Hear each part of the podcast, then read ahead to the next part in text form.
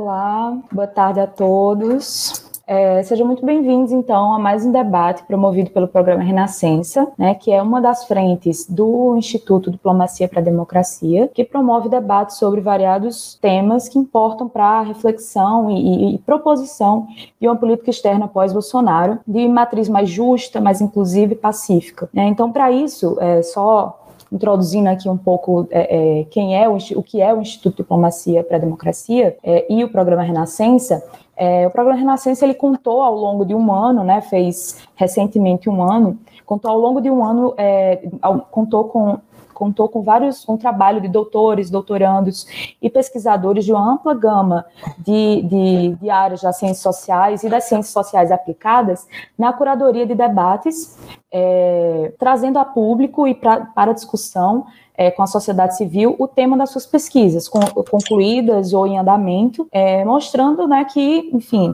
universidades públicas é lugar, é, é, lugar de pesquisa ativa e altiva, como dizia, o, o como já disse o, o ex-ministro Celso Amorim, né, de produção de conhecimento e de trabalho. É, eu não posso deixar de mencionar também é, que aqui nesse espaço do programa Renascença já tivemos dois debates dentro desse tema que a gente vai tratar hoje, é, um da Alessandra Berber, o papel da memória da, na, na, construção da política externa e as comissões da verdade, é, e do Felipe Cruz Tuchá, né, e como pensar a transição para os povos indígenas. É, então, né, é, sendo, tendo sido tão bem introduzida aí pelos meus colegas é, nos debates anteriores, é, o debate de hoje ele, vai, ele tem como título Brasil e América Latina como comunidade de memória, e tem o intuito de explorar um pouco mais é, explorar no geral, na, na, na, verdade, as trajetórias e os processos de justiça de transição no, eh, do Brasil vis-à-vis de, de, seus países sul-americanos, né, dos seus vizinhos aqui do Cone Sul. É, Para isso, temos aqui o ex-relator é, e ex-coordenador da Comissão Nacional da Verdade, o professor Pedro Dalari, é, e a professora Cláudia Fuentes Julio, especialista em direitos humanos e política externa chilena. É, então, o debate, no geral, buscará abordar principalmente as repercussões dos, dos processos de justiça de transição é, desses países em suas políticas externas e repercussões desses processos no geral, é, e, é, em termos de, de, de em que medida esses processos tiveram iniciativas de cooperação entre esses países, é, em termos de emulação de práticas, o que eles compartilharam em termos de enfrentamento desses períodos de violações de direitos humanos durante os governos militares e em termos de construção de memória coletiva. É, com essa breve introdução, eu, eu saúdo aqui o, o, o, os, nossos, os nossos debatedores é, e gostaria de dar a palavra para o professor Pedro Dalari, uh, antes só uh, fazendo uma breve, uh, fazendo uma breve leitura aqui do, do currículo do professor. O professor Pedro Dalari, ele é professor é, de Direito Internacional do Instituto de Relações Internacionais da Universidade de São Paulo e na USP, é, entre outras atribuições, exerce a função de coordenador do Centro Ibero-Americano e da Cátedra José Bonifácio e membro da Comissão de Direitos Humanos. É, tem intensa atividade pública no exterior, exerceu mandatos parlamentares entre 89 e 99. É, também foi juiz e presidente do Tribunal Administrativo do Banco Interamericano de Desenvolvimento, é, membro do Conselho Diretor dos Estudos de, de Justiça das Américas, é, um órgão da OEA, e de 2013 a 2014 foi membro coordenador da Comissão Nacional da Verdade e autor de livros e artigos nas áreas de direito internacional e relações internacionais, desenvolvendo atividades de pesquisa relacionadas ao âmbito político latino-americano e à evolução é, do direito internacional no contexto do processo de globalização, na perspectiva da configuração de mecanismos de governança internacional. É, com isso, a, queria desejar boa tarde, professor Pedro, e de antemão agradecer a, a ele estar aqui conosco para esse debate. Muito obrigado, Maria Alice. Quero, quero saudá-la. Também a professora Cláudia Fuentes, com quem eu tenho o prazer de, de, de, estar nessa mesa. Mesa, modo de dizer, né? Porque agora é tudo virtual, né? Nessa, nessa aparente mesa. Uh, nesta sexta-feira à tarde é, saudar aquelas e aqueles que nos acompanham. Eu sei que período da tarde é sempre mais difícil, mas há sempre aqueles e aquelas que vão depois acompanhar no vídeo, no, no, né, na, na, na, no YouTube. Eu quero saudar a todas e a equipe do Instituto Diplomacia para a Democracia pela realização do evento. Maria Alice, quanto tempo mais ou menos eu tenho, só para eu me organizar aqui, para ser bem disciplinado? Eu não estou te ouvindo, tô, você deve estar sem microfone. Pronto, só você pode abrir o microfone. Foi, foi. É, o senhor tem média, vou dar uma olhadinha aqui no tempo, é, média meia hora. É, tá, mais que o suficiente, eu vou até usar menos esse tempo. Veja, eu, é, como conforme me foi apresentado, uma apresentação tão, tão gentil, tão simpática, eu trabalhei na Comissão Nacional da Verdade. Eu não era membro, a Comissão Nacional da Verdade foi criada por uma lei né? vai completar uh, eh, 10 anos agora, porque a lei é justamente de 2011. Então, agora em novembro de 2021, completa 10 anos. A comissão foi instalada em 2012, previa-se sete membros uh, nomeados pela presidente da República, que foi feito pela presidente Dilma Rousseff, para terminar o seu trabalho em 2014. Né? E uh, eu não era um dos sete membros originais, mas no correr da comissão houve um, um dos membros ficou doente, embora nunca tenha sido substituído, e um dos outros renunciou, não quis mais permanecer na comissão.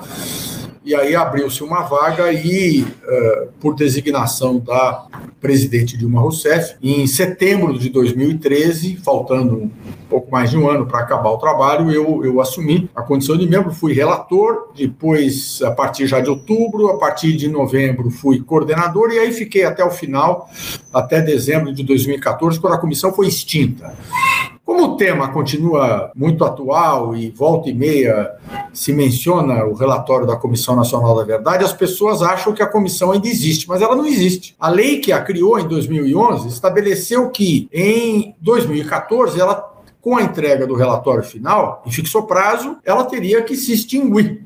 Né? E assim foi feito. O prazo ficou sendo 16 de dezembro de 2014. No dia 10 de dezembro de 2014, que se comemora os direitos humanos, né, porque é o dia em que se adotou na ONU a Declaração Universal dos Direitos Humanos, o relatório da Comissão Nacional da Verdade foi entregue à presidente da República. Né, e aí, em 16 de dezembro, a comissão foi extinta. Eu até brincava com os meus amigos que eu estava realizando no dia 16 de dezembro o sonho de todo neoliberal. Eu estava extinguindo um órgão público, porque a lei estabeleceu que a comissão ia ser extinta em 16 de dezembro de 2014, e assim foi. Né? Nós tivemos que entregar os telefones celulares, os, o, o tudo, e acabou. Né? Não existe mais a comissão. Então, volta e meia, né? Uh, né? aparece aí na tela, por exemplo, que eu sou ex-coordenador da Comissão Nacional da Verdade. As pessoas perguntam, mas e quem é o atual coordenador? coordenador? Eu digo, não tem, né? acabou. Eu sou o ex e o último, porque a comissão foi extinta, porque ela tinha um mandato né? fixado por lei aprovada pelo Congresso Nacional e ela produziu o seu trabalho. Né? É evidente, eu sempre disse que a comissão não era nem o começo nem o fim da, da apuração dos fatos. Né? Ela se beneficiou enormemente de tudo que veio antes, ela sistematizou. O relatório da comissão é um relatório que eu reputo muito bom, porque ele reconheceu a importância de tudo que tinha sido feito antes. Então, ele, ele sistematizou o que tinha, ele acrescentou aquilo que foi uma pesquisa inovadora da Comissão Nacional da Verdade, e aqui eu chamo a atenção principalmente, já que nós estamos numa casa que discute política externa, para os capítulos 5 e 6 do relatório da Comissão Nacional da Verdade, do volume 1, porque são os dois capítulos que tratam da uh, ação do Ministério das Relações Exteriores uh, no contexto das graves violações de direitos humanos apuradas pela comissão, e o outro capítulo sobre o intercâmbio internacional, né, que é um dos temas aqui uh, do debate. E e isto foi feito e, né, quando se encerrou a comissão, eu disse, olha, eu acho que vai aparecer muita coisa nova, porque a comissão, e, e, realmente, volta e meia aparecem aí novas informações, novos detalhes, uh, o Ministério Público, inclusive, por força da, né, do movimento gerado com a Comissão Nacional da Verdade, vem propondo muitas ações penais, e isto tem gerado né, uh, muito impacto. Vejo aí que o tempo né, de 15 minutos, que é o ideal, então eu vou, vou procurar observar aí. Né? Uh, houve, houve muito impacto e, e, e, há muita coisa acontecendo. Né? Agora, a gente pergunta, quer dizer, né, e aqui é que eu quero fazer avançar, né, até comentava um pouco antes do, do início da sessão com, com Maria Alice, com, com a Cláudia, quer dizer, de certa maneira, quem está nesse contexto desse debate, nos acompanhando, está nesse campo. Né? Então não adianta, não, não quero pregar para convertidos. Né? Claro que todos nós achamos que é importante, que achamos que é importante né, o resgate da memória. Uh, agora, eu acho que há um, um, um, um, certo grau de esquizofrenia neste debate no nosso campo, porque ele é feito dissociado da política. Ao mesmo tempo que a gente diz, não, como é que nós vamos melhorar né, a divulgação do que houve, né, a ideia de memória, de, de, de, de criar né, o próprio tema do debate, a América Latina como uma comunidade de memória, né? Isso cheira muito a uma perspectiva museológica, e ao mesmo tempo nós temos o horror que é o quadro brasileiro com um governo de extrema direita, que defende ditadura, que defende a tortura, né? que, que é, faz apologia dos governos militares. Né? Então, de certa maneira, há um, uma certa esquizofrenia nisso, né? pelo fato de que, de um lado, a gente fica discutindo esta perspectiva de memória uh, e de outro e, e, o faz de maneira dissociada de um contexto político que é a negação de tudo que a Comissão Nacional da Verdade apurou e, e Cláudia vai falar sobre o Chile, mas em vários lugares da América Latina se apurou, né? E nesse sentido o Brasil tem uma, uma dívida muito maior do que outros países, porque bem ou mal essa altura do campeonato, Argentina Chile, eh, Uruguai avançaram no sentido da identificação de responsáveis por graves violações de direitos humanos, tomarem tomaram iniciativas, e isso tem um impacto grande do ponto de vista da política. Né? Eu me recordo que, em determinado momento, logo no começo do governo Bolsonaro, acho que a primeira viagem que ele fez ao Chile, né, ele fez uma, ou uma das primeiras, ele foi muito grosseiro com a ex-presidente Michelle Bachelet, falando do pai da ex-presidente Michelle Bachelet, que era uh, um general, né, um oficial das Forças Armadas uh, legalista, né, adepto do governo Salvador Allende, que pagou um preço né, por conta disso, e o, o, Bolsonaro foi muito agressivo. Né? E, naquele momento, o presidente chileno, Pinheira, conservador, eleito pela direita, mas saiu em defesa de Michelle Bachelet e da família de Michelle Bachelet, né? dizendo, não, isso nós não admitimos, né? É, isso é além da política. Isso nós não temos no Brasil. Isso nós não temos no Brasil. Quer no Brasil, o que vigorou desde o final da ditadura, foi uma combinação de silêncio e contemporização, né? Ou não se fala do assunto, inclusive no âmbito da comunidade de relações exteriores, né? É, o capítulo 5 e o capítulo 6 do relatório mostram né, a quantidade de diplomatas brasileiros que tiveram comprometimento com as graves violações de direitos humanos, ajudando na repressão, e não há na história processos administrativos que tenham sido impetrados né, para uh, uh, uh, fazer com que esses diplomatas perdessem a aposentadoria, que fossem responsabilizados pelo aquilo que aconteceu. Né?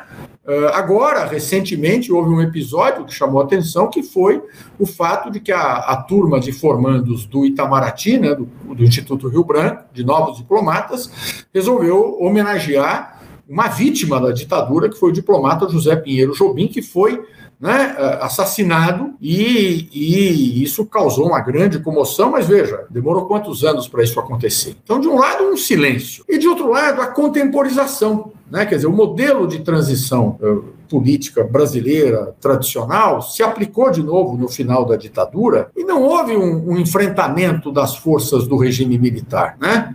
Houve uma grande negociação tácita ou expressa, pouco importa. Os militares se afastaram da vida política, mas ficaram preservados, né? se assegurou a, a, a, preservação da anistia daqueles que tinham dado né, ensejo às graves violações de direitos humanos, e pior, pior, a, a, a política brasileira evoluiu de tal maneira que, num quadro de bipolaridade que contrapôs dois partidos, cada um pode ter a sua análise, mas de feição social-democrata, né, o PSDB, com um viés mais liberal, né, o, o, o, PT com viés mais trabalhista, mas as duas, os dois grandes polos né, uh, que saíram da ditadura num contexto de, de enfrentamento contra a ditadura, liderado por vítimas da ditadura. E, no entanto, a dinâmica da política brasileira fez com que esses dois polos, para poder disputar a hegemonia, não só preservassem, como buscassem alianças no campo né, da direita, e da direita, às vezes, mais reacionária. Né? Uh, havia um, um, uma piada que se fazia uh, no Brasil há alguns anos, nas, nas disputas presidenciais entre PT e PSDB, que se dizia, né? que não se sabia quem ia ser o presidente da República, se do PT ou PSDB, mas já se sabia que o líder do governo no Senado Federal seria o senador Romero Jucá. Era o que se fazia, porque eram aquelas forças mais conservadoras que ficavam como pêndulo e sobreviviam ou como força auxiliar do PT ou como força auxiliar do PSDB, não importa quem estivesse na presidência da República. É muito impressionante no Brasil, isso seria impensável em outros países. A quantidade, por exemplo, de ministros que foram ministros do governo Dilma, foram ministros do governo Michel Temer e agora apoiam o governo, uh, uh, o governo Bolsonaro. E se Lula voltar a ser presidente da República, estarão apoiando o governo Lula. Então, veja, essa, essa lógica teve um custo, um preço, que foi Jair Bolsonaro. Né? Qual é o problema da política brasileira hoje? É que se discute como se Jair Bolsonaro fosse a origem dos problemas, né? a causa da, da, do problema, quando na verdade ele é a consequência. O fato de que na transição da democracia no Brasil, né, da ditadura para a democracia, não houve um enfrentamento efetivo né, ao a, a, herança da ditadura, as forças da ditadura, fez com que essas forças de extrema direita e de direita sobrevivessem num primeiro momento, né, num plano mais secundário, uh, sobrevivendo né, de forma uh, a se agregar né, uh, aos dois polos né, progressistas da política brasileira. E quando esses dois polos entraram em crise, em 2018, esse arcaísmo, esse conservadorismo, essa direita emergiu para assumir o protagonismo. Mas ela só pôde assumir o protagonismo em 2018 porque ela sobreviveu durante todo o período em que o governo, em que o Brasil foi governado por forças progressistas. Né? E é muito tempo, foi muito tempo. Né? Eu, se nós fizermos uma retrospectiva, vamos ignorar o governo Sarney, o governo Collor, né? o governo Sarney começa logo com a redemocratização em 85, em 1989 é eleito Fernando Collor de Mello, mas sofre um impeachment em 1992, assume Itamar Franco, presidente da República, que era o vice de, de, de, de Collor. Em 1994, Fernando Henrique Cardoso, do PSDB. Em 1998, Fernando Henrique Cardoso, do PSDB, é reeleito. Em 2002, Lula, do PT, é eleito. Em 2006, Lula, do PT, é reeleito. Em 2010, Dilma Rousseff né, é eleita presidente da República. Em 2014, ela é reeleita presidente da República. Em 2013, 2014, não vou me lembrar assim, eu me recordo, porque para mim foi, né, foi parte do aprendizado, havia a formatura de uma turma de oficiais na Academia Militar das Agulhas Negras, que formam os oficiais do Exército Brasileiro. Né? Sabe qual foi o nome homenageado pelos formandos? Emílio Garrastazu Médici, né? Ditador do período mais sanguinário da repressão política. Então vejam, né? décadas de, né? anos de governos progressistas, a Comissão Nacional da Verdade instalada, aprovada pela quase unanimidade do Congresso Nacional, e as Forças Armadas fazem uma homenagem a Emílio Garrastazu Mendes. Ou seja, né? Não se enfrentou aquilo. Isso tem um custo, isso tem um custo. Eu estou chamando a atenção para esse aspecto, né, porque, a meu ver, o momento hoje para discutir né, a, a, a, memória e a verdade não pode ser apenas nessa perspectiva, a meu ver, pueril que aparece. Não, vamos fazer memoriais, vamos, precisamos, vamos desenvolver ah, uma uma atividade de educação das novas gerações para contar o que foi perfeito. Isso tem que ser feito mesmo. Agora, é pouco.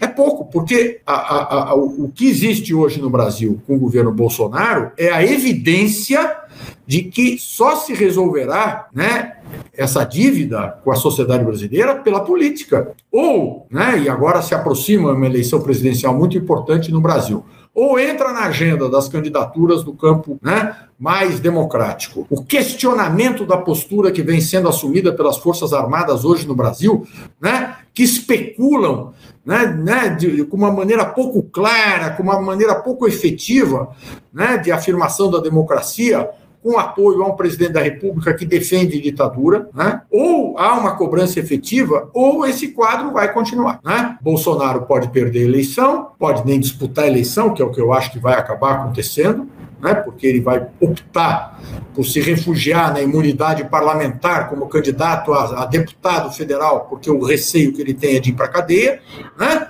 Então, vai haver a vitória ou de Lula, ou de um candidato uh, de centro-direita, mas do campo democrático, não importa.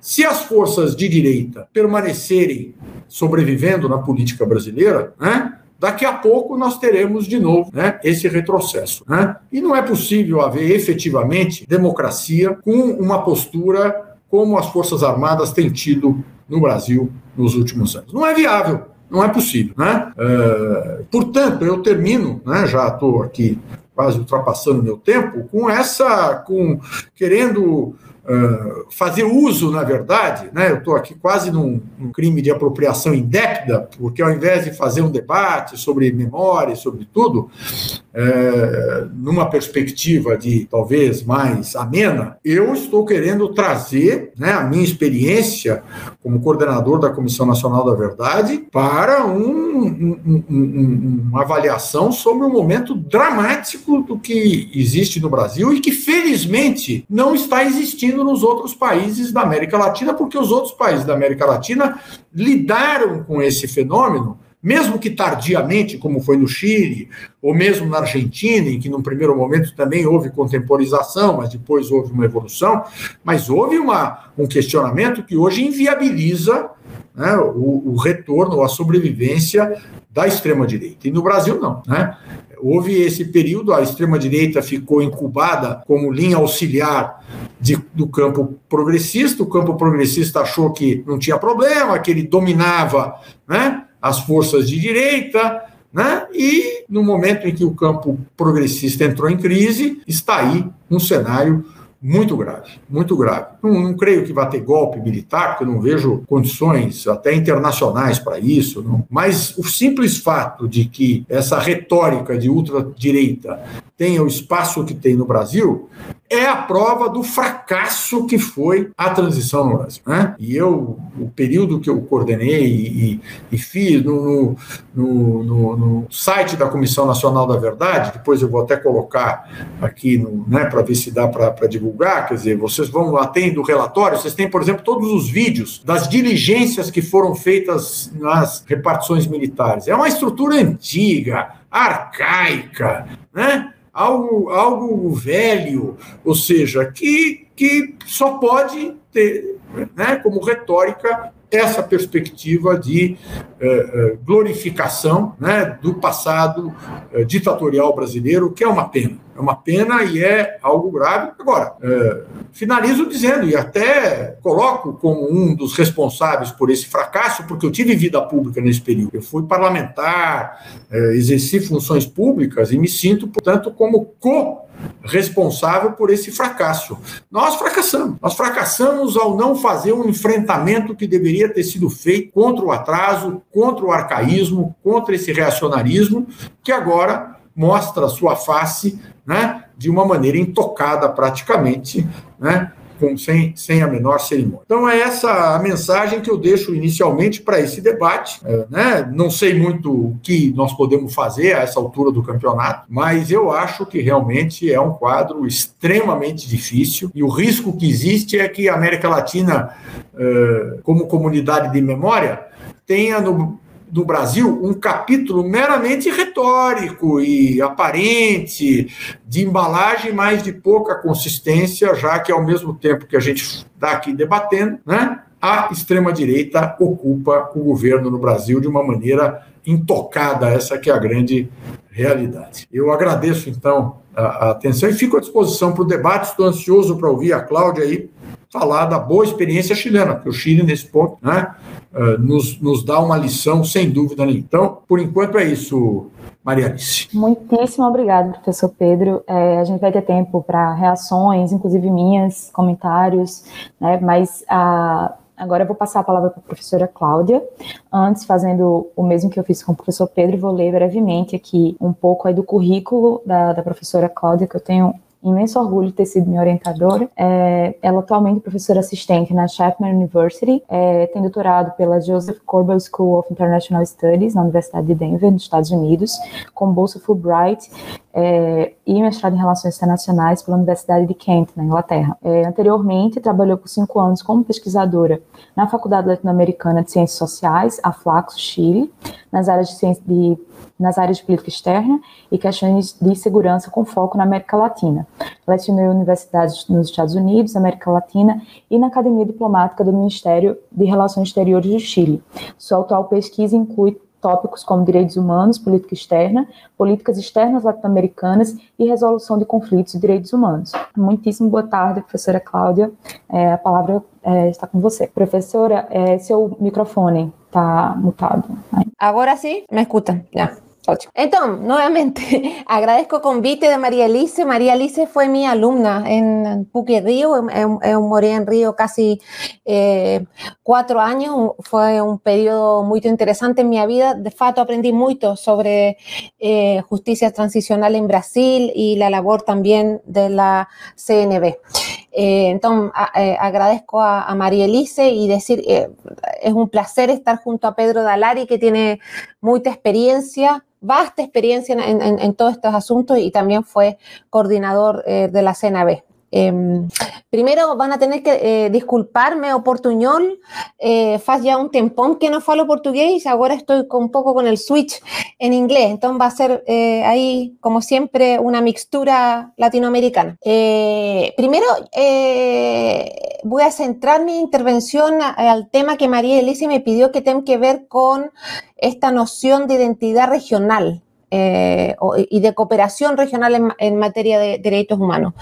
Pero primero eh, quería reaccionar un poco a algunas de las provocaciones del profesor Dalari. Em, creo que eh, eh, si bien es cierto la, situación de Brasil em, en términos de, derechos humanos, eh, en términos de tener un, gobierno de extrema derecha y un gobierno que efectivamente hace apología de la dictadura militar, si bien es muy extrema, pero también hay otros casos en América Latina que creo que, es, importante enfatizar que también se encuentran en una situación bastante eh, compleja en cuanto a derechos humanos, a pesar también eh, de haber llevado a cabo em, eh, medidas de justicia transicional. Me estoy refiriendo principalmente a países en Centroamérica. De facto, yo la semana pasada estaba escribiendo un artículo sobre los procesos de paz en El Salvador, en Guatemala y tampoco la situación en Nicaragua y creo que se da una situación similar de esa discordancia entre lo que acontece en la política versus lo que muchas veces eh, los académicos estamos escribiendo sobre situaciones de posconflicto, eh, inclusión de derechos humanos en el caso de Centroamérica en, en, en, los acuerdos de paz, en fin. Cuando hoy día tenemos el gobierno de Bukele en El Salvador, que básicamente está intentando concentrar eh, los tres poderes en sus manos, la situación de Ortega, donde la mayor también tienen una elección difícil, una elección en, en, los próximos días incluso, y también hay una situación de derecho humano y todos eh, eh, quienes están presentándose a la elección, en el caso de, Nicaragua, están presos, la verdad, por el gobierno. hay una situación también eh, de mucha dificultad especialmente en Centroamérica. El caso eh, chileno, la verdad, al que me voy a referir eh, un poco, y, pero tal vez un, poco más en, la intervención posterior, em, es interesante porque eh, Chile, em, efectivamente, como lo comentó el profesor Darari, ha hecho grandes avances en, en, materia de justicia transicional, en materia de em, en términos eh, de, justicia en cuanto a eh, llevar a tribunales eh, a, los individuos que cometieron violaciones a los derechos humanos, también en temas de verdad, así como en temas de memoria y reparación. y hoy estamos en Chile en un proceso bastante interesante que es reescribir la constitución por primera vez después del hecho de la dictadura de, Pinochet y, y, creo que en ese sentido Chile muestra un poco un avance y hay una sintonía un poco más grande en cuanto a lo que se hizo durante el proceso de transición democrática en Chile y lo que hay hoy día, que es una, tremenda, importante discusión sobre cómo incluir eh, los derechos humanos en, eh, en, la Constitución y que efectivamente eso después eh, tenga, se operacionalice también en la práctica. Bueno, podemos discutir sobre el proceso constitucional más adelante si ustedes también les interesa.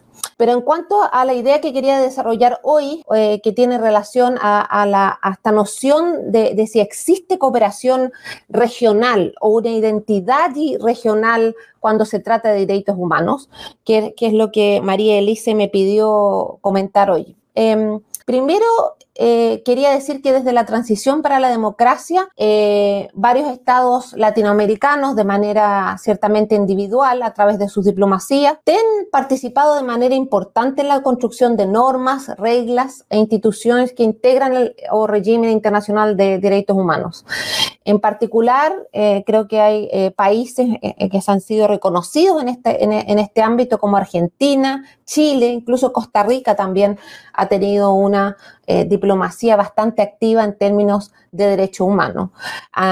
ellos han feito una contribución importante, por ejemplo, en cuestiones como la Convención sobre el Desaparecimiento Forzado de Pessoas o el Derecho a la Verdad, el impulso a iniciativas de la Corte Penal Internacional. Todas esas eh, actividades diplomáticas han, han, han, han sido muy eh, influenciadas por países como Argentina, Chile y en algunas iniciativas incluso también en gobiernos anteriores Brasil. Eh, estas iniciativas eh, diplomáticas de política externa ciertamente han ido de la mano junto con eh, avances en materia de justicia, verdad y memoria a nivel nacional. Siempre han sido avances difíciles. Yo siempre señalo cuando, cuando me comparan a veces la situación de Chile con Brasil, dije, bueno, Chile se demoró muchos años en someter a tribunales eh, y a la justicia, eh, quienes eh, habían varios miembros de los aparatos represores en, durante la dictadura. Hubo un proceso que fue de bastante largo y de bastantes años, donde se comenzó avanzando en 1990 en una comisión de verdad, que fue bastante exitosa, y después, eh, y después y con mucho impulso por, eh, debido, debido a eh, cuando Pinochet quedó en, en Londres, eso ayudó mucho a estimular los procesos domésticos en Chile para avanzar en cuanto a temas de justicia en materia individual criminal.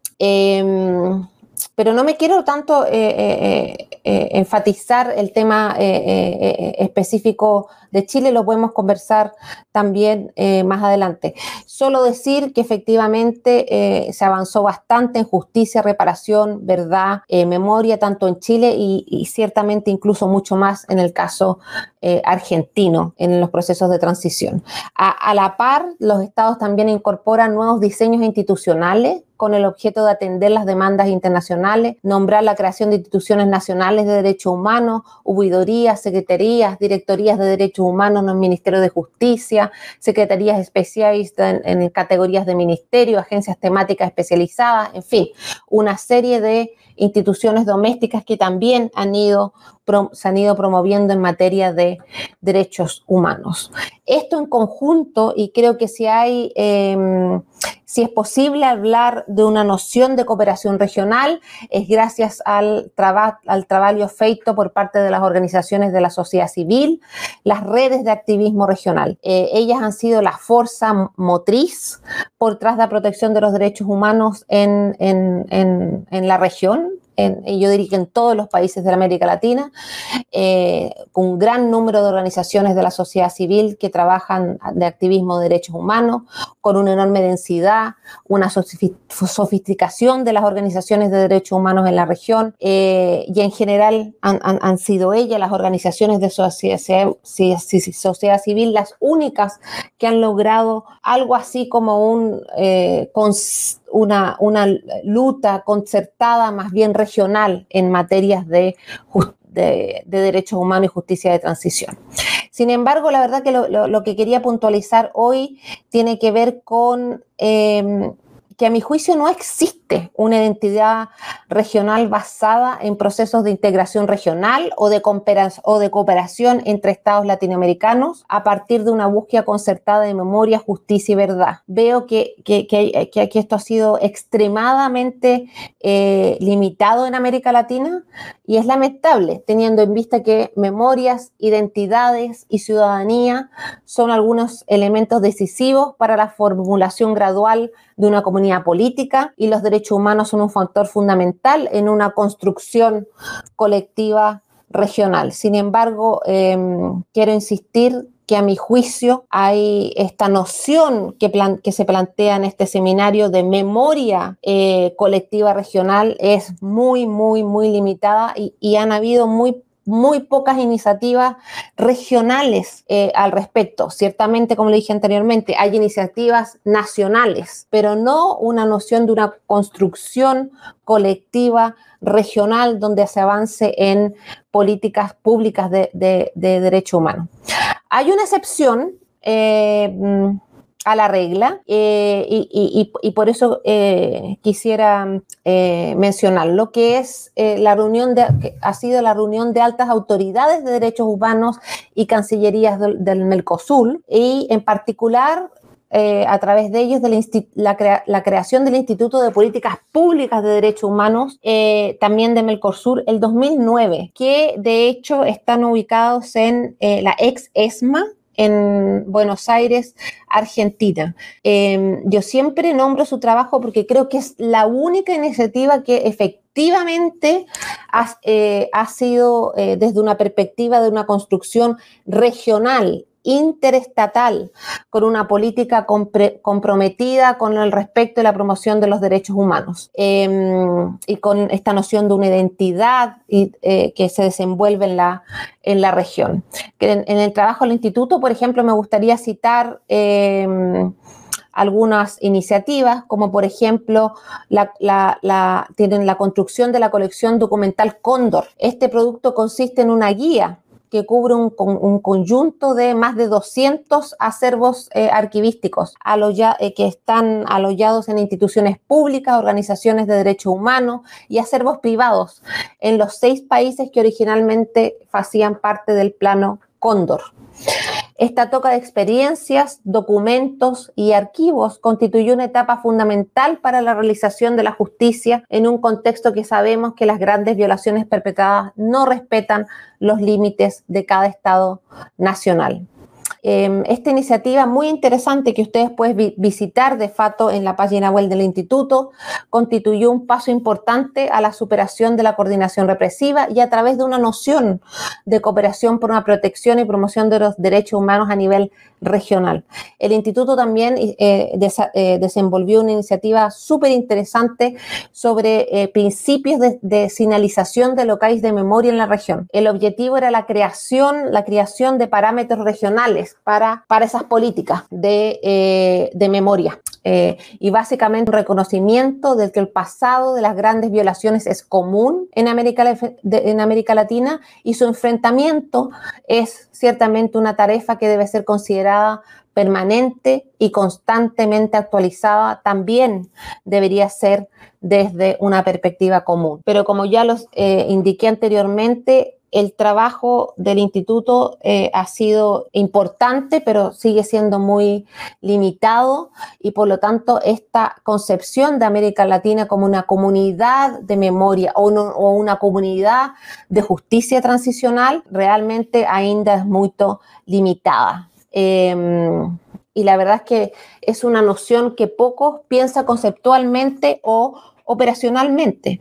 Y ciertamente las políticas exteriores de nuestro Estado no es una prioridad la cooperación internacional, la cooperación regional en materia de derechos humanos. De hecho, en, relación a esto del plano Cóndor, que todos conocemos su extensión, eh, y de hecho, y, de hecho la eh, Comisión de Verdad y de Brasil eh, relata también la participación de Brasil eh, en el plano Cóndor, em, es, interesante porque eh, si lo vemos de una perspectiva, fue un trabajo monumental de coordinación colectiva de los aparatos represivos de nuestros países en favor de esta noción de seguridad nacional. Sin embargo, en periodos de, democráticos hemos sido eh, incapaces de revertir esta situación y tener una coordinación a nivel regional y de repensar los derechos humanos desde una perspectiva más latinoamericana. En eso creo que sería interesante tal vez que las nuevas generaciones se inspiren y creen una especie de anticóndor en, en la, manera de mirar tal vez el futuro de, em, de las nociones de eh, políticas de memoria, pero a nivel regional. Acredito que el futuro de América Latina sería un, mucho más promisor si avanzábamos hacia la construcción de un discurso para las barreras nacionales y rumbo a un futuro, una construcción de políticas públicas regionales de derechos humanos. Sin embargo, yo entiendo que, ustedes me van a decir que esto es un poco un wishful thinking, en, o estamos muy distantes de eso, eh, que es muy difícil construir una noción colectiva, especialmente cuando cada país está teniendo muchas dificultades domésticas efectivamente para eh, implementar los derechos humanos. Pero me pareció que, esta es una buena oportunidad de hacer un llamado a, siempre hablamos sobre eh, integración regional, mucho sobre cooperación regional, que ha sido muy débil, por cierto, en los últimos, en los últimos años, pero no incluimos una dentro de esa noción de cooperación una noción de cómo avanzamos en una visión común de derechos humanos, cómo avanzamos en la creación y construcción em, de políticas públicas regionales de derecho humano. Em, a pesar de las dificultades, eh, creo que es algo que, es interesante que los académicos y ciertamente quienes trabajan en la gestación de políticas lo tengan presente. Eh, y por lo tanto, eh, quisiera, mi objetivo hoy día era un poco destacar la importancia de volver a repensar de una manera más regional los temas de derecho humano. Y lo voy a dejar ahí, por mientras. Obrigada, professora Cláudia. É, primeiro, eu, eu, eu vou, vou tentar aqui fazer, agrupar Aqui a gente chegou bastante comentário, eu fiquei tá bem surpresa. É, vou tentar agrupar aqui algumas questões para a gente começar o debate, antes de eu mesma me colocar com as minhas dúvidas, com as minhas. É, eu inicialmente agradecer, na verdade, todos os comentários, porque foram comentários super pertinentes, assim, sobre é, muitas pessoas reagindo à, à questão que o, que o professor Pedro Dalari apontou e comentou sobre o capítulo da Comissão Nacional da Verdade, que fala sobre é, é, a, a, participação ali do, do, Ministério das Relações Exteriores, enfim, como é, é, é, a, o Ministério e os atores daquele Ministério, né, diplomatas, enfim, participaram, né, né, participaram nem que seja com o silêncio, né, com a conivência silenciosa e, enfim, como por trás disso há toda uma construção, uma ideia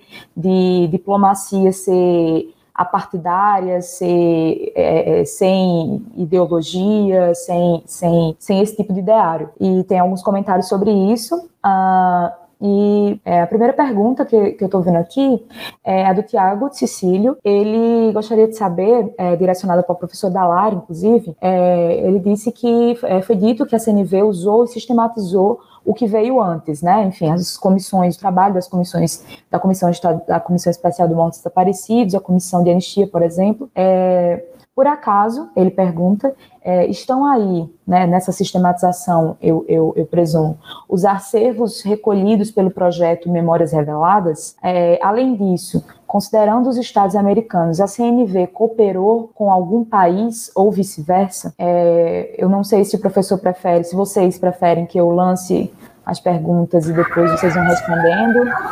Eu prefiro responder cada uma bem rápido, Melhor, porque né? esse, esse de juntar muita pergunta, depois a gente não lembra mais, e aí é verdade, o, é verdade. o cidadão acaba ficando prestigiado. Não, a pergunta é muito boa. Usamos, usamos, uh, uh, veja, uh, muita coisa. O volume 3 do relatório, por exemplo, contém toda a relação dos mortos e desaparecidos, 434 pessoas que estão lá identificadas. Claro que há mais mortos e desaparecidos, mas nós tivemos muito cuidado de colocar aqueles para os quais nós tínhamos uma documentação comprobatória muito robusta. Né? E ao final do histórico de cada caso, tem lá toda a documentação e você vai ver que tem né, um, um, um, grande número de documentos que também está no Arquivo Nacional. Aliás, Memórias Reveladas é um projeto do Arquivo Nacional e o, o, o escritório da Comissão Nacional da Verdade no Rio de Janeiro funcionou no Arquivo Nacional. Então, a relação nossa com o Arquivo Nacional sempre foi muito próxima e, e, e se usou muito isso. Ah,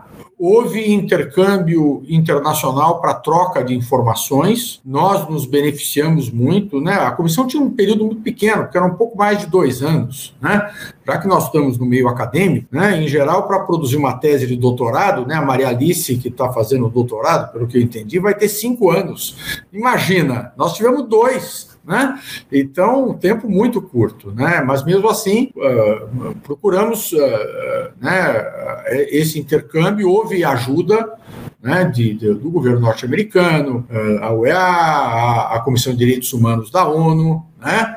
É, os arquivos da comissão, que depois passou a se chamar conselho, mas é, enquanto ainda era comissão, é, de outros países. No capítulo 1 e no capítulo 2, que são introdutórios, há inclusive a descrição da cooperação internacional para a produção do relatório. Você pode achar lá, você tem inclusive a identificação dos países com os quais se contribuiu. Agora, nós nos beneficiamos mais, né? Porque nós fomos direto não a outras comissões da verdade, nós fomos aos órgãos públicos, ao Estado, né?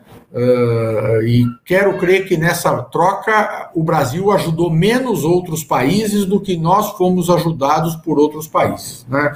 Para ser bem verdadeiro e bem franco. Acho que é isso né? Mas eu aconselho muito isso. Leia o, os dois capítulos introdutórios do, do, trabalho da Comissão Nacional da Verdade. E depois dos capítulos 5 e 6, do volume 1, você vai ter uma boa ideia desse trabalho de intercâmbio internacional. Obrigada, professor Pedro. Eu vou fazer o seguinte aqui para ajustar a dinâmica dos comentários é, e direcionar para vocês da melhor forma possível. Eu vou agrupar os, o, as perguntas que, ao meu ver, estão sendo eh, seriam mais bem respondidas, estão mais direcionadas à fala né, do professor Dalari, e depois eu faço a, a, a, grupo as perguntas que, que, ao meu entender, estão mais dentro da fala, é, que vão ser mais bem contempladas pela fala da professora Cláudia. Então, tem outra questão do, do Tiago, é, é, professor Pedro, que é sobre como dar andamento as responsabilizações administrativas, é, contornando argumentos da anistia absoluta, né? Enfim, a, a anistia segue vigor, né? O, o a, comissão a, lei, a, a, própria lei, né, que criou a comissão da, da verdade, ela indicava esse, esse respeito a, a, a anistia, esse reconhecimento da lei da anistia, e o Tiago pergunta como dar andamento às responsabilizações administrativas, contornando argumentos de anistia absoluta. Veja, a lei de anistia Uh, e há toda uma controvérsia em torno do seu alcance, até hoje pendente de decisão no Supremo Tribunal Federal, ela trata fundamentalmente da anistia uh, dos crimes, né? portanto, de matéria penal. Isso foi uma coisa que, que, que, nós tivemos muito cuidado no relatório da Comissão Nacional da Verdade. O capítulo 18 tem lá as recomendações. E a, a, a segunda recomendação trata justamente da responsabilização uh, daqueles que deram causa às graves violações de direitos humanos, e lá nós mencionamos a responsabilização penal, civil e administrativa, não apenas a penal. Né? E é importante isso, porque não há a, a lei de anistia não alcança a responsabilização civil e administrativa. E mais do que isso, no caso administrativo, o entendimento dos administrativistas, né, daqueles que são especialistas em direito administrativo, é que quando há dano ao erário público, não há prescrição. Né? Ou seja, a, o, o, a conduta que gera dano ao poder público, ela pode ser objeto de uma busca de ressarcimento a qualquer momento. Então, eu entendo que haveria perfeitas condições para a adoção de medidas administrativas que procurassem afetar né, aqueles que deram causas a graves violações de direitos humanos. Isso envolve desde cassação de condecorações, uma ironia, por exemplo, é que da, dos prêmios importantes que aqueles que tinham uh, grave responsabilidade por violações no meio militar, uh, um, uma das formas de prestigiar era dando a eles a medalha do pacificador. Imagina só, né? Um grande torturador ganhava a medalha do pacificador. Eu entendo que isso aí pode ser objeto de questionamento administrativo, a cassação dessa honraria.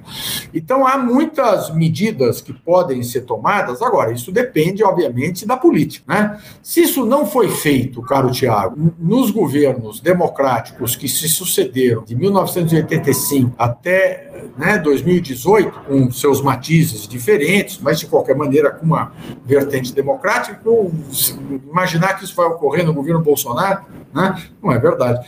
Então, daí porque né, fica evidente para mim que se, se, se fez mais uma vez a tradição brasileira, se cumpriu, ou seja, não se pune ninguém mas se ressarce se, se, as vítimas. Então, com isso, a Comissão de Anistia e a Comissão de Mortos e Desaparecidos tiveram condições, e foi muito bom que isso tivesse acontecido, de indenizar as vítimas e seus familiares, no caso da Comissão de Mortos e Desaparecidos, mas a contrapartida foi que não se punisse ninguém. Né? E qual é o problema? Né? Quando eu falo de, do, da necessidade de punir, não é por nenhum desejo pessoal de vingança, não me move isso. É porque o fato de não ter havido a punição né, cobra hoje um preço caro para os riscos que existem na democracia brasileira. Por quê? Porque isso ficou como se fosse uma contemporização que permitiu que aquelas forças arcaicas que deram sustentação à ditadura agora voltassem né, a Berlinda. Obrigada, professor Dalari. É, bem, os outros, os outro, as outras perguntas que eu acho que que flertam mais com a fala do professor Dalari, é, eu vou condensá-las mais na forma de comentário, porque eu acho que, de certa forma, elas foram contempladas na hora que o professor estava expondo, né, o, o, mas eu não vou deixar de, não vou deixar de comentar é, a, o Felipe Heimberger, não sei se eu estou falando corretamente, é, ele pergunta, né, como lidar com o ativismo é, de extrema direita dentro das Forças Armadas e das PMs, né, o senhor, o professor Dalari falou até disso como uma, consequência, né, esse, esse, esse é, é, é, foi atualizada, né, essa, atravessou né, essa, a, a, falta de transição, é, é uma transição pactuada atrave, atravessou o, o, o, a, a, as forças de segurança e se manteve, né, foi, foi se mantendo esse, esse, essa forma de, de, de agir e de lidar com a segurança pública e com determinados grupos e corpos. É, mas, claro, se o professor quiser comentar, mas eu, o Felipe, ele pergunta sobre. É, é uma pergunta bem difícil de responder, não é mesmo? E, e só por último, antes de passar é, para as questões da professora, para a professora Cláudia, o, o Guilherme Engelender, ele pergunta é o seguinte: em que pese a posição do atual governo brasileiro, qual a expectativa que a CNV tinha ao publicar seu relatório final a nível político e social? E em que medida ela se realizou? É, a pergunta sobre as Forças Armadas e as polícias, eu acho que eu procurei, é, tratei na, na, minha abordagem, né? ou seja, o fato é que não se fez nada. Essa é a realidade. Né?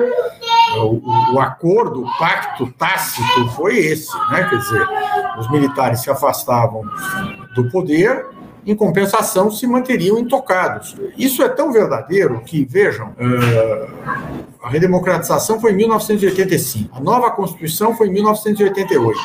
Somente em 1999, 11 anos depois da promulgação da nova Constituição, é que o Brasil passou a ter um ministro da Defesa. Até então, havia cinco ministros militares, talvez isso pudesse ter variado ao longo desses anos, mas Marinha, Exército, Aeronáutica, Estado-Maior das Forças Armadas e o Gabinete Militar da Presidência da República. Né? Então, num gabinete muito pequeno, porque não se tinha a quantidade de ministros que tem hoje, olha o número de ministérios militares, ou seja, os, os, os, os comandos, os comandantes militares ocupavam o primeiro escalão do governo. Em 1999, no final do governo Fernando Henrique, isso foi alterado e se criou o Ministério da Defesa, que foi titularizado por um civil durante todo esse período, mas que, na verdade, tinha pouca ingerência né, na, na, na, na, na estrutura militar. Então, realmente, isso se manteve intocado, essa é a realidade. Né? E, e a expectativa da comissão, veja, a comissão cumpriu o seu papel, né? ela tinha um mandato legislativo e o que ela tinha que fazer foi o que ela fez: apurar tudo que fosse possível e colocar no relatório. Nós nos esforçamos muito, eu me dediquei pessoalmente nos últimos meses da comissão a procurar digitalizar o máximo de documentos que, que fosse possível. Tanto é que o portal da Comissão Nacional da Verdade eu até pedi para colocar aí, é disponível para vocês no YouTube, no Facebook, né? Vocês podem entrar. Ele tem não só o relatório, mas ele tem um enorme acervo de documentos, porque eu imaginava isso, quer dizer, o, o, o Brasil é oscilar, oscila tanto que o fundamental era disponibilizar o material para que pesquisadores, jornalistas, né, a opinião pública no mundo inteiro pudesse fazer uso daquela documentação. E eu fico satisfeito que, por enquanto, a gente tenha conseguido manter esse portal no ar com essa documentação toda. Né?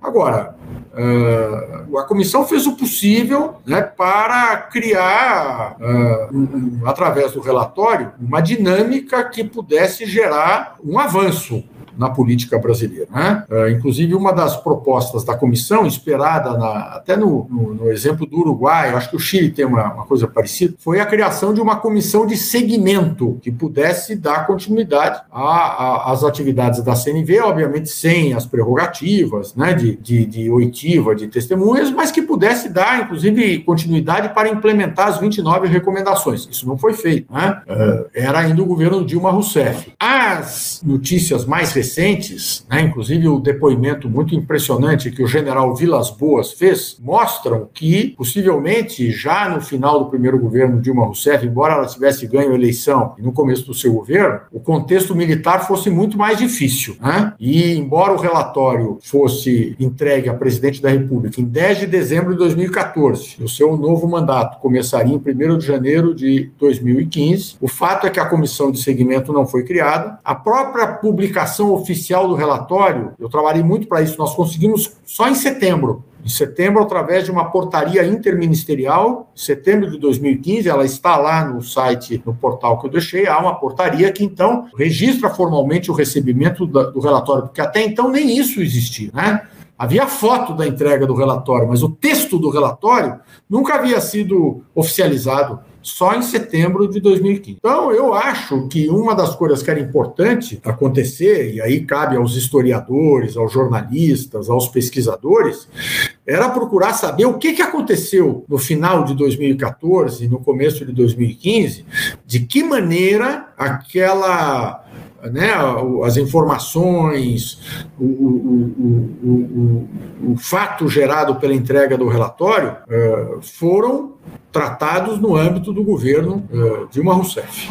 Né? Até hoje não, não, não, ninguém veio a público dizer isso.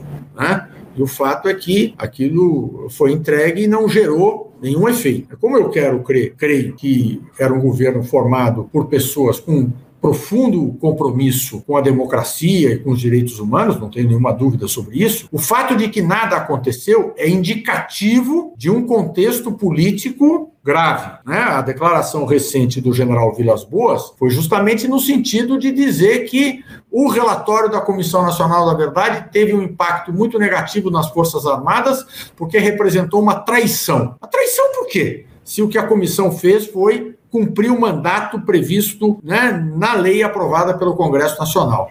Então, há aí a necessidade de mais transparência e mais clareza sobre o que aconteceu. Sob pena, de novo, da falta de mais clareza, mais transparência, acabar fazendo com que prevaleça essa ideia de que talvez, e, e, e ela subliminarmente começa a circular, de que talvez o que a Comissão Nacional da Verdade tenha feito foi atrapalhar um processo que estava indo muito bem, porque estava tudo muito tranquilo. Né? Uh, uh, e de repente a Comissão Nacional da Verdade, ao trazer à baila né, um quadro gravíssimo de violações de direitos humanos praticado por uma estrutura institucional que continua aí, né, tivesse atrapalhado a democracia e gerado risco, que é um contrassenso, né? Ou seja, desde quando denunciar a violação de direitos humanos ajuda os direitos, né? Prejudica os direitos humanos. Pelo contrário, os direitos humanos é algo que só se promove, só se protege, só se afirma quando há completa transparência e completa clareza. Né? Então, eu acho que aí há um trabalho, né, já que eu estou falando para especialistas e acadêmicos né, que estão nos acompanhando, várias e vários, tenho certeza, há um trabalho para vocês aí ir atrás para saber o que, que aconteceu, né? porque é, eu, né, viu, Guilherme, eu, eu talvez tenha menos respostas para te dar do que aqueles que estudarem realmente o que aconteceu em relação a qual teria sido né, os efeitos da, da, da, da, comissão. Mas eu, eu, eu tinha mais expectativa. Eu tinha mais expectativa. Eu achava que, tendo sido eleito, o, reeleito o governo Dilma Rousseff, a presidente Dilma Rousseff, e ela com, até com histórico de vida, com compromisso, que a gente poderia ter tido né, um, um, um, mais efeitos com o relatório da Comissão Nacional da Verdade do que houve. Agora, é preciso saber por que, que não houve a produção de efeitos. E aí, né, tanto a aqueles que e aquelas que participaram daquele governo, como historiadores, jornalistas, podem nos ajudar a ter um quadro mais nítido, né, que até agora nós só ficamos sabendo pelo general Vilas Boas. Foi o único que veio falar dos efeitos do relatório da Comissão Nacional da Verdade. Do nosso campo, ninguém. Só quem veio para criticar o relatório. Obrigada, professor Dalari. É, resgatando aí também uma, uma expressão que o senhor, que o senhor usou na entrevista, é, eles saíram de uma crítica extrínseca ao relatório para uma negação e um enfrentamento como se o relatório realmente tivesse é, é, é, machucado, ferido, algo, né, um, enfim, algo que estava ali velado, muito bem assegurado, né, o, como Marcelo Torelli, um acadêmico do, do direito, também fala que foi uma reconciliação via pacto de silêncio, né, o que não é, não é um processo de reconciliação ou não passa pelo silêncio, não, não isso não passa mais é, em termos de, de, de, normativas internacionais. É, eu vou passar para uma questão para a professora Cláudia, é, antes de fazer comentários sobre algumas outras questões que apareceram aqui, mas a Gabriela Beraldo Rodrigues, que inclusive fico muito feliz de, de, ler uma pergunta dela. A gente fez um curso juntas sobre, sobre justiça e transição em São Paulo. É, ela coloca a, a seguinte reflexão. É, ela coloca para ambos os participantes, eu vou direcionar a Cláudia, porque é, é ela pergunta em uma perspectiva mais comparada. Né? É, que, o que vocês acham? Quais são as falhas, as principais falhas na construção da memória no Brasil, em especial em comparação com países latino-americanos com ações mais efetivas. Né? Vamos trazer aí, no caso chileno, é, é como um, um, um, um, país com ações mais efetivas. Exemplo ilustrativo dessas ações mais efetivas. O próprio é, é Memorial é, Museu de Direitos Humanos, né? É, não sei se é Memorial ou Museu o nome, a Cláudia pode me corrigir, mas, enfim, o Museu de Direitos Humanos que, que, que tem lá no Chile, um museu enorme, de um acervo riquíssimo, de uma um efeito sensorial sobre a, os aspectos da violência passada é, bastante tocantes. É, então, a Gabriela coloca essa reflexão e queria que vocês comentassem. Entiendo que a pergunta é um pouco eh, por, por qué eh, hay una diferencia en términos del avance en justicia transicional. En, en, distintos em, países de América Latina. Em termos de construção da memória, né? Em termos de construção de memória. Sí. Voy a hablar más, un poco más en general de justicia eh, transicional que en particular de memoria, pero eh, al pensar, por ejemplo, por qué eh, Chile avanzó más en justicia y transición en, en, comparación a Brasil, em, cosa que es bien curiosa porque Chile, Chile, Chile, eh, Chile, eh, el proceso de transición de democracia chileno fue mucho más difícil. Eh, las Fuerzas Armadas conservaron mucha más autonomía, incluso que en el caso brasileño, y, por lo tanto el control civil de las Fuerzas Armadas fue bastante dificultoso en el proceso de transición. Recordemos, por ejemplo, que en el, el primer gobierno democrático, el general Pinochet continúa siendo el comandante en jefe de las Fuerzas Armadas y después el general Pinochet pasó a ser eh, parte incluso de eh, miembro del Senado. Entonces, em, Chile tuvo un punto de partida en términos de justicia transicional bastante difícil, incluso mucho más difícil eh, institucionalmente que países como Argentina, donde efectivamente eh, el tema militar estaba un poco más controlado debido a eh, que Argentina había perdido la guerra con las Malvinas y por lo tanto también los militares estaban un poco eh, más eh, bajo, subordinados un poco más al control civil. Chile tuvo una partida bastante dificultosa y por eso en los años 90 se escribió mucho sobre eh, casi lo, difícil que iba a ser que efectivamente eh, un país como Chile eh, pudiera efectivamente avanzar en ciertas medidas. Pero ¿qué hizo que Chile avanzara con mucho tiempo además? ¿ah? Esto, esto, esto fueron varios gobiernos, una serie de gobiernos donde que efectivamente han ido impulsando distintas medidas. Yo creo que eh, lo primero eh, que destaca en el caso chileno es la sociedad civil. Creo que se, que se, avanzó mucho porque había una sociedad civil muy fuerte, que ciertamente viene de, eh, del periodo de, la dictadura militar, una sociedad civil también bastante internacionalizada. En el caso chileno había muchos exiliados durante, durante la época de la dictadura militar, exiliados que trabajaron mucho con eh, grupos transnacionales de derechos humanos. Por ejemplo, José Salaquet, gran destacado eh, jurista chileno que fue parte de la, de la, de la Comisión Nacional de, eh, de, la, mm, de, la, Comisión de, Verdad, la primera en Chile, la Comisión RETIC él se fue al exilio. En el exilio trabajó a la cabeza de Amnistía Internacional por muchos años, donde efectivamente eh, se conectó también con muchos grupos de, eh, y, con una narrativa de derechos humanos muy potente. Chile eh, tiene un grupo, tiene creo que organizaciones de sociedad civil muy fuertes, muy internacionalizadas y eso hizo que fuera una fuerza, una fuerza constante de presión hacia el gobierno chileno. Entonces, cuando, cuando veían que no se avanzaba en ciertas materias, ellos continuaban eh, con distintas estrategias, ciertamente eh, intentando, eh, impulsando avanzar en temas de, ciertamente de verdad, pero también en justicia, que fue un poco lo que se demoró en el caso chileno. Entonces, yo, yo creo que las fortalezas de la sociedad civil. Segundo, creo que eh, el proceso de transición chileno fue distinto en el sentido de que muchos personeros de, también de gobierno que entraron al gobierno y también entraron al Ministerio de Relaciones Exteriores, de hecho, em, durante la transición tenían también un fuerte interés en trabajar en derechos humanos porque habían trabajado en el, en el extranjero también eh, mucho en temas de derechos humanos. Eh, y yo creo que eso hizo que el tema de derechos humanos se fuera institucionalizando un poco más que eh, en, en, las burocracias chilenas, a diferencia un poco de lo que ocurrió en el caso brasileño. Entonces, había un grupo de, em, de, de, de, burócratas y policymakers en Chile con mucho interés también en avanzar en derechos humanos y con mucha ligación a las organizaciones de la sociedad civil.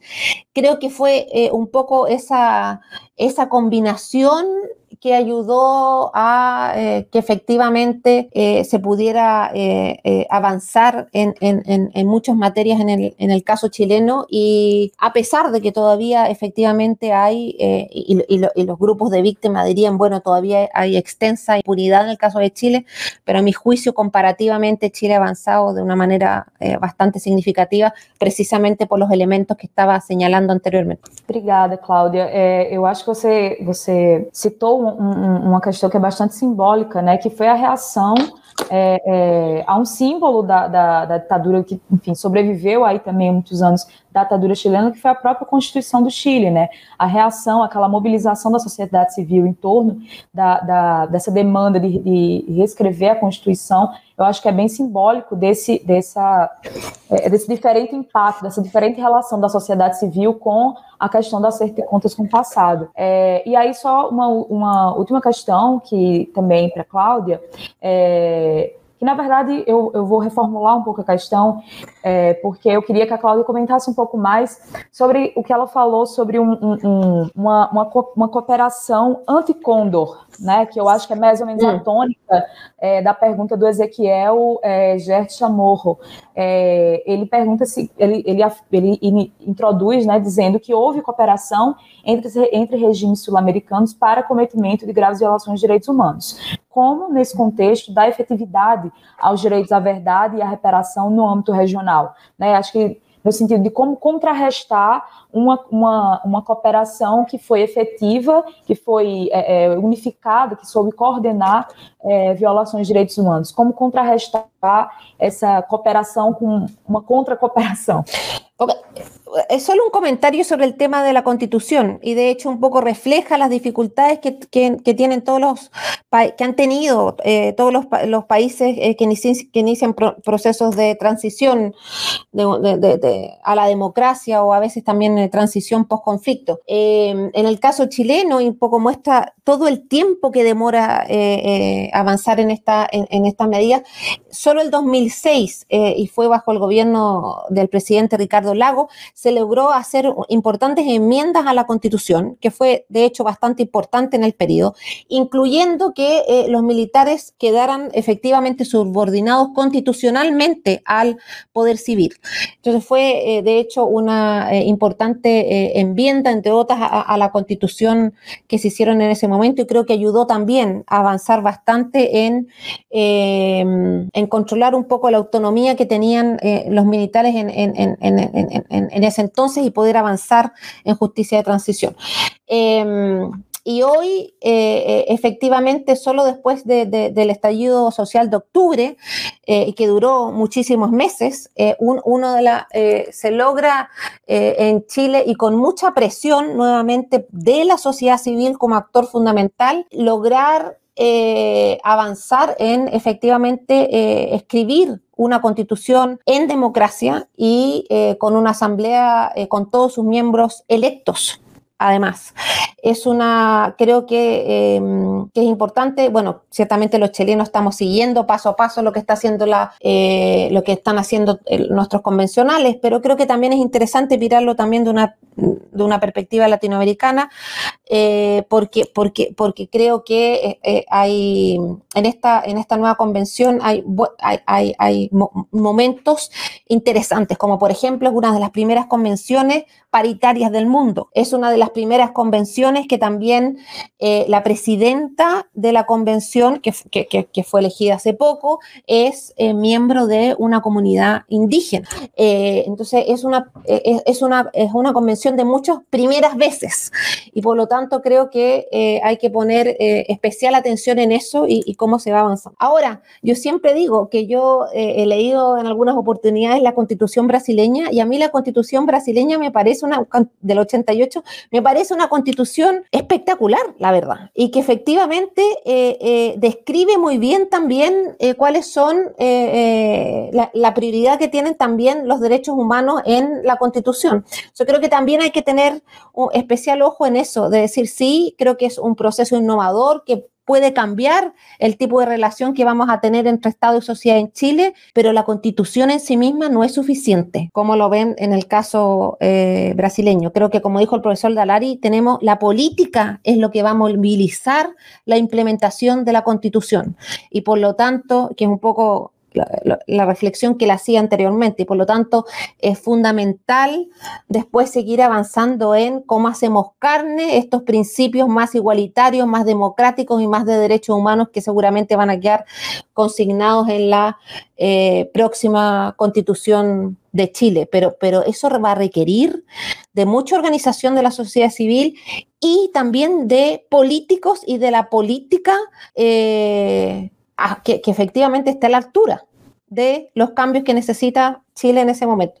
Sobre la pregunta específica de María Alice, la verdad es que, eh, la verdad es que, eh, eh, nada, yo lo que quería resaltar era que es importante tener una noción más de cooperación regional y que no la tenemos. Creo que los estados latinoamericanos han avanzado individualmente, pero han tenido la capacidad de eh, avanzar en una visión más de cooperación regional en materia de derechos humanos. Pero eso también se engarza o está eh, conectado a que los procesos de cooperación en América Latina son muy débiles en general, en todas las materias y no solo en materias de derechos humanos. El proceso de integración latinoamericano actual yo creo que está en su peor momento de, hace muchos años, entre otras cosas por lo que está sucediendo en Brasil, porque Brasil es un motor de la integración regional latinoamericana. Eh, entonces, eh, la verdad es que es muy difícil pensar en una cooperación en materia de derechos humanos cuando en general hay un estancamiento de eh, la cooperación regional en muchas materias en, América Latina. Así que esperamos que Brasil, como decimos en Chile, se ponga las pilas en las próximas elecciones porque los queremos de vuelta en, para poder efectivamente avanzar en todas las medidas de cooperación política que necesitamos en América Latina. No podemos avanzar sin Brasil. Sim, e né, nessa, nesse, nesse avanço, quem quer que, que ganhe, que leve essa, essa, esse imperativo de enfrentar esse, esse, essa herança autoritária, esse, essa, essa voz altiva das Forças Armadas em, si, é, é, em relação aos civis, né, como o professor Dalari também colocou, né, que esse enfrentamento, seja qual for o governo que venha assumir, é, é, é bem importante. É, e aí, só comentando rapidamente a fala da professora Cláudia, né, que é bastante difícil pensar é, em, uma em, uma cooperação é, em políticas de direitos humanos, especificamente pensar na ideia de uma comunidade em torno de memória e verdade, é, a partir de uma comunidade já criada, né, que seria o Mercosul, mas uma comunidade já débil, né, uma comunidade que está enfraquecida, esvaziada, enfim, é, que na verdade ela tem precisado de mais fomento do que se pensar a partir dela, né. É, enfim, com isso encerro aqui as perguntas. É, o instituto ele está, enfim, aberto a questões, a, a, a, questões posteriores de quem vier assistir aí depois. E eu agradeço, né, ao, ao Pedro, foi um prazerzão é, ouvi-lo, um prazer maior ainda ouvir minha, minha ex-orientadora. e é, é isso. Boa noite, boa noite a todos que acompanharam. Obrigada. Muito obrigada. Tchau, tchau. Tchau, tchau.